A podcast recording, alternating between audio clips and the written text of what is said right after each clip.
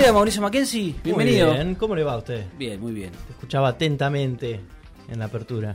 Muchos temas para abordar hoy. Eh, pero el, el tema que vamos a arrancar hoy eh, es Uruguay. ¿Te parece? Sí, ¿desde qué análisis? No, de lo que pasó, digamos, ¿qué pasó el día domingo? El día domingo se eh, votó la segunda vuelta en, eh, en Uruguay, que dio como ganador a Luis Lacalle Pou, Lacalle Pou por una ínfima diferencia, 30.000 votos de diferencia, con una particularidad que era que hubo más votos observados que diferencia. Sí. Entonces eso lo que hizo es que eh, se tuviera que esperar. La Corte Electoral dijo, bueno, nosotros no podemos confirmar que el ganador es Luis Lacalle Pero- Pou, porque si bien la tendencia siempre de los votos observados indica que no cambia demasiado y Daniel Martínez necesitaba el 90% de los votos observados, eh, tenían que confirmarlo, Sí. digamos, en términos legales se tiene que confirmar. Y Además, dijeron, creo que, si no me equivoco, la mayoría de esos votos observados eran de eh, militares y aquellos que habían estado trabajando. en Claro, el o, tema del o escrutinio. gente que estuvo fiscalizando, sí, era una, un voto que se esperaba que, Claro. será, que sea favorable para la calle Pou, digamos. Eh, pero bueno, se tuvo que esperar un poco, de hecho la Corte Electoral dijo, bueno, entre el jueves y el viernes vamos a ¿se imaginan si hubiese pasado esto acá? Imagínate... Imagínate que esto viene la, la justicia electoral y dice, bueno, eh, domingo a la noche no podemos dar un resultado, el jueves, tres jueves y el viernes más o menos. Sí, pero es Uruguay, esto Por eso, es otra, es otra, otra cosa. Bueno, eh, después de todo ese, ese tránsito hasta el, hasta el jueves, que se terminó confirmando la victoria de Luis Lacalle Pou, Daniel Martínez lo, lo felicitó públicamente, hubo una, eh, una saludos de todos los presidentes, lo saludó Alberto Fernández, lo saludó eh, el amigo Jair Bolsonaro. Lo saludó el eh, Juan Guaidó. Sí. Lo saludó Yanine Áñez. Lo saludó Mario Abdo Benítez. Lo saludó Martín Vizcarra. Le respondió a todos, al estilo de Alberto Fernández, así en el tweet, citando el tweet, a todos, inclusive a Guaidó, menos a Yanine Áñez. Menos a Yanine Áñez. Al resto le respondió absolutamente a todos. ¿Qué tal Alejo Reclusa? Lo sumamos también. Muy buenas mañanas. Uruguay nomás. La gente- Uruguay nomás. Uruguay nomás. La gente va llegando al baile. La gente vayando a ver. Qué ajustada la victoria de la calle Pou. Sí. Eh, veremos, veremos. Yo creo, como creo que los uruguayos son de tomarse las cosas con calma, incluso la derecha se va a tomar las cosas con calma.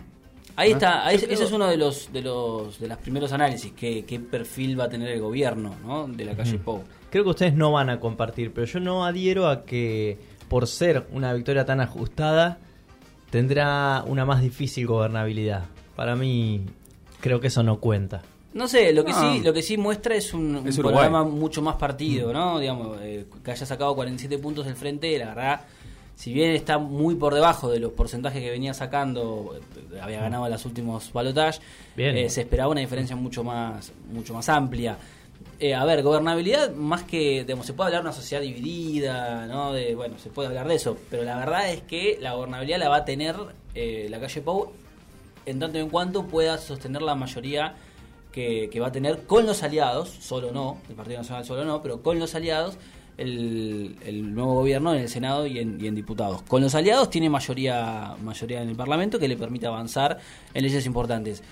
Si no, si no, si se rompe por algún motivo la coalición, eh, que ahora vamos a explicar bien qué, qué- quiénes integran esta coalición, bueno, ahí puede ya tener un poco más de problema. Y el punto, el problema ahí que tiene la calle es convertir, tratar de convertir, o el desafío, tratar de convertir un frente electoral en un frente político, un Sí. frente, una coalición de gobierno. Por ahora solamente es una coalición electoral con los dos partidos tradicionales, el Partido Blanco y el Partido Colorado, y nuevas fuerzas políticas. Bueno, y ahí está el punto, porque además del Partido Colorado, tenés el Cabildo Abierto, que es la fuerza del ex jefe del ejército de las Fuerzas Armadas, Guido Manini Ríos. Tenés al Partido Independiente, eh, que también tuvo al- como can- candidato a Pablo Pablo Meireles, creo que es el apellido. No estoy, no estoy seguro. Y el partido de la gente de Edgardo Novi, que sacó nada, 0.1% de los votos, pero que es parte de esa coalición. Y acá va a tener que hacer equilibrio la calle Pou entre un liberal ortodoxo de la escuela de Chicago, como Ernesto Talvi, que fue el candidato a presidente por el Partido Colorado, y un militar reaccionario como Guido Manini Ríos. Digo, que inclusive se subió a esta Sí. idea de la ideología de género, todo, todo Sí, esta, esto que va... temperamental, bocón. Sí, pero además es un... Digamos. No sé si es un bolsonarista de, de la coalición. Pero digamos muy- que eh, tiene las mismas características que la coalición de gobierno brasilera, conservadora y liberal. Conservadora en lo político y cultural, liberal en lo económico. Al parecer tiene las mismas características, insisto, al uruguayo. A la- Pero, pero- sí, pero la diferencia es que me parece que la calle Pou, en esos dos extremos que tiene, de, de liberales económicos, conservadores Ah, está militares, terciando, está terciando. es un, es un nacionalista más moderado. Es conservador, pero es un poco más moderado. Es un blanco, es un blanco que es un de liberal conservador, o sea, moderado. Mira, típico de Uruguay. Esta semana eh, apareció en. Yo compartí en redes una de entrevistas que le hicieron a Ernesto Talvi y a la calle Pou, casi en, el mismo, en la misma época cuando eran candidatos. La calle Pou le preguntan por. eh, la entrevista se la hace mm, La Nación, eh, creo que en marzo de este año. Le hacen la entrevista y dice: Bueno, ¿qué se puede esperar del gobierno? ¿Qué pasa si gana el peronismo? ¿No? Digamos, y fue recontra prudente, ¿no? Bueno, si gana el peronismo, este, no, va a haber ningún problema, nosotros nos vamos a llevar bien a Argentina, el Mercosur no se puede pensar sin Argentina y Brasil, o sea, muy, muy, muy diplomático, estamos hablando de marzo, ¿no? Con lo cual ahora me parece que va, va a tener todavía más diplomacia. Mientras que Ernesto Talvi lo que plantea en una entrevista que le hacen en Infobae es eh, hay que abrir el Mercosur, zona de libre comercio, eh, Bolsonaro y Macri nos dejaron la pelota en el- ahí en el punto del penal y tenemos que patear al arco, o sea, eh, con un nivel de, de, eh, un nivel de alineamiento muchísimo más explícito a Bolsonaro y a, mm, y a Macri.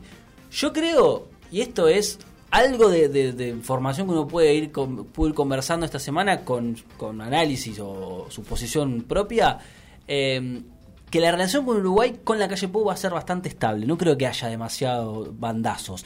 De hecho, si empezamos a ver el gabinete, que después hay que esperar a ver quién, quién agarran cargas, cargos más importantes, Ernesto Talvi, que podría ser, supongamos, el ministro de Economía, para darle un perfil más liberal to- ortodoxo, va a ser canciller, digamos.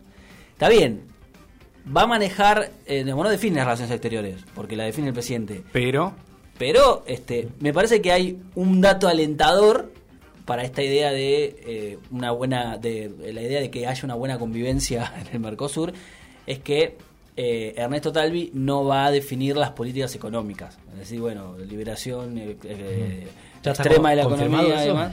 Está casi seguro. Ahora, vamos, vamos a hacer un poquito de eh, un raconto como para también mensurar por qué pierde el Frente Sí. Amplio. Primero, el Frente Amplio no hizo un gran corte en política económica con los gobiernos anteriores. ¿sí? Manejó macroeconómicamente, más o menos, ¿sí? aprovechó ¿sí? el auge de los commodities y manejó, distribuyó renta, ¿sí? de ahí ese es el como la cualidad o el perfil que le dio el Frente Amplio amplió el sistema de salud, amplió sí, ciertos derechos, sobre todo los derechos individuales, sí, aborto, legalización de la marihuana, matrimonio igualitario, pero en términos macroeconómicos, Ley de cupo trans, creo que fue lo último que claro, votaron. y en términos macroeconómicos nunca fue tan disruptivo Totalmente. con sí, los gobiernos anteriores, tanto que siempre Tabaré Vázquez estaba tratando de negociar acuerdos de libre comercio bilaterales. Sí, Con lo cual ahí uno presume que los cortes ¿sí? Eh, del- de los blancos en el gobierno tampoco van a ser tan, ¿sí? tan disruptivos. Ahora, los últimos dos años uno se pregunta, bueno, ¿por qué pierde el Frente Amplio? Siendo que el Producto Bruto ¿sí? en 15 años creció casi un 70%. ¿sí? Exi- Es exitoso económicamente si uno pondera los 15 años de gobierno del Frente Amplio. Pero en los últimos dos años fueron muy malos. Creció la inflación, creció la inseguridad, fueron malos en términos económicos. Sí, la inseguridad la fue uno de los, de los discursos. Desaceleración de China. Acá hay una variable estructural que lo venimos charlando hace rato, que es si la caída de los precios de los commodities. Desde Venezuela hasta Uruguay, eso impacta ¿sí? en la política. En Venezuela ya sabemos lo que está pasando. Bueno, en Uruguay hay un cambio ¿sí? eh, político porque ese impacto de la caída de los precios de los commodities tam- hizo tambalear ¿sí? Un gobierno que tenía 15 años de buenos resultados, pero que eh, llegó a un agotamiento. Y Sí. la, la oposición supo aprovechar ese agotamiento. Se hay- unió Hay un y dijo, cambiemos. también en todo esto que es logró de alguna manera eh, reducir esa dependencia que tenía con la economía argentina. Recuerden la, la típica frase que decía Pepe Mujica que si Argentina se engripaba, eh, Uruguay se resfriaba o al revés, Sí, no me acuerdo cómo era. Pero ahora ha logrado cierta independencia. Fíjense, la crisis argentina no los golpeó tanto. Sí, sí, en el medio de dos países bastante inestables como Brasil y Argentina lograron eh, sortear, digamos, la, la situación. Yo creo que hay tres puntos eh, que pueden explicar la derrota del Frente Amplio. El, pu- el- el primero y el más importante es el agotamiento del del tiempo, digamos, ¿no? Son 15 años en el poder eh, y me parece que eso, el desgaste lógico de, eh, que además se le suman a estos elementos que decía eh, Alejo, de por ahí una economía que fue, este, mm, eh, una, sí, una economía que se fue deteriorando, por decirlo así, en los últimos dos años. Hay que recordar también que Tabaré Vázquez, en, hace dos años, o el año pasado, ya a esta altura no me acuerdo, tuvo su, su 125, digamos. Tuvo un, Sí. se- los- el sector agropecuario que salió eh, a la calle en contra de algunas medidas que se, que se empezaban a tomar en Uruguay para el sector, eh, y eso generó una ruptura especialmente con el interior de, de Uruguay. Eh, Lo perdió todo, lo- el interior perdió Mm. absolutamente todo, ganó Montevideo, también que es el 85% de los barrios de Montevideo los ganó. eh, Montevideo hubo- y Canelones. Y Canelones, que bueno, que es... eh, Que es la periferia de Montevideo. Exactamente. O sea, gran Buenos Aires de Montevideo. Exactamente. Sí, El un interior- tercio de la gente vive en Montevideo, de Uruguay. Sí, en términos Es poblacionales... mitad y mitad. Eh, Canelones y Montevideo es la mitad de la población y el interior es la otra mitad de la población. El interior perdió todo, ¿sí? Eh, y me parece que, entre otras cosas, ese, ese discurso, de esa pelea con, con este sector de- del sector agropecuario me parece que, que afectó.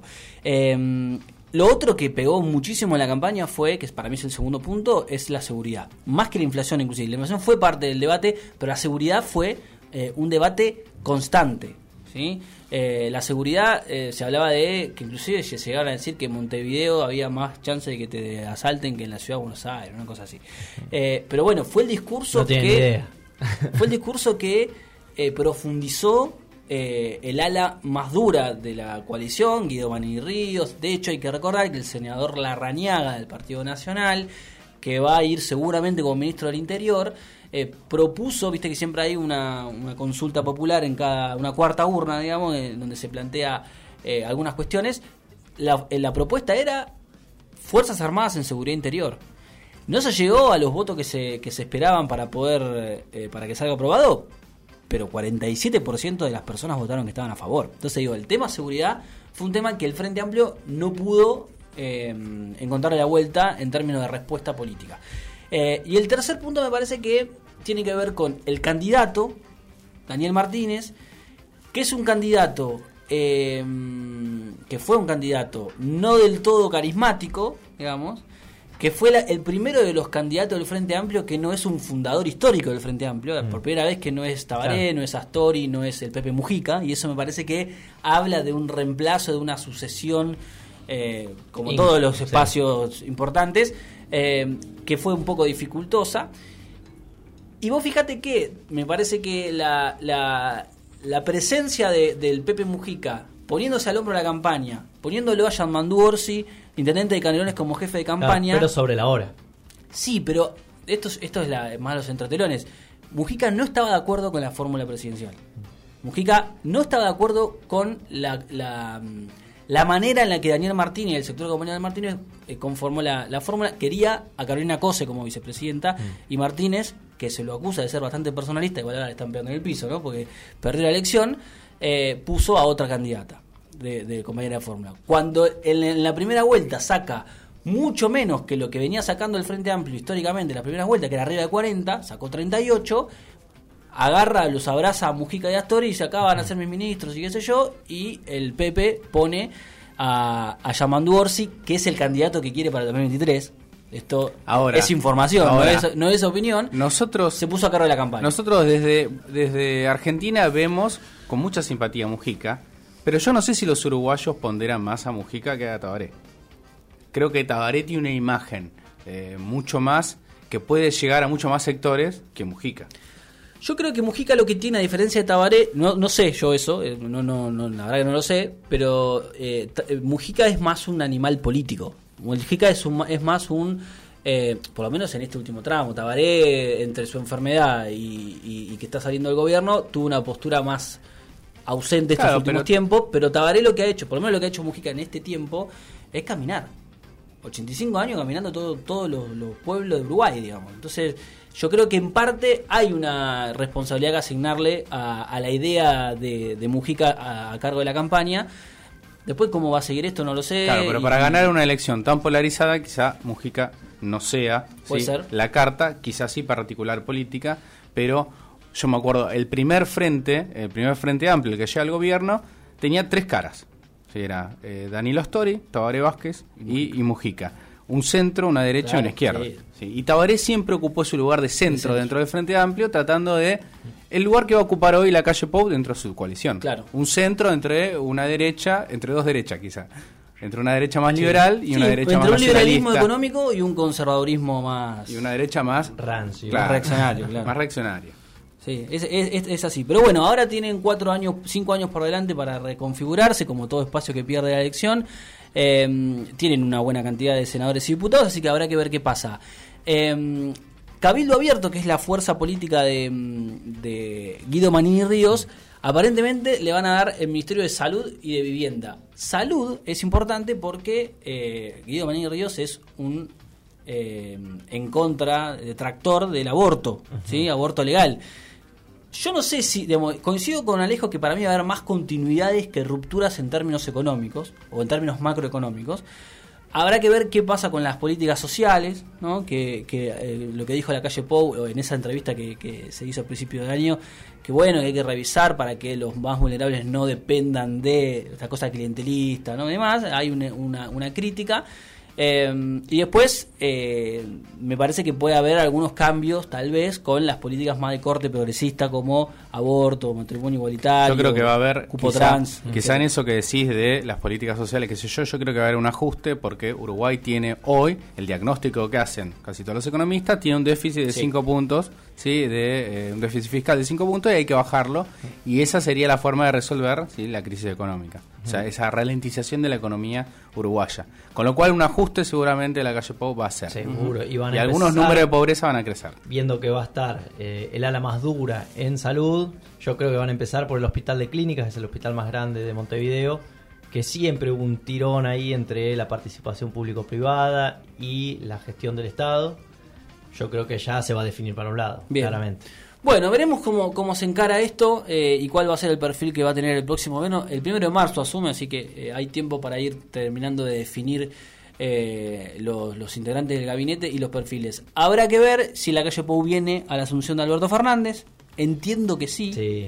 eh, pero podría no venir porque en realidad Tabaré va a seguir siendo presidente. Pero bueno, habrá que ver qué pasa. Yo creo que debería haber un encuentro eh, próximo.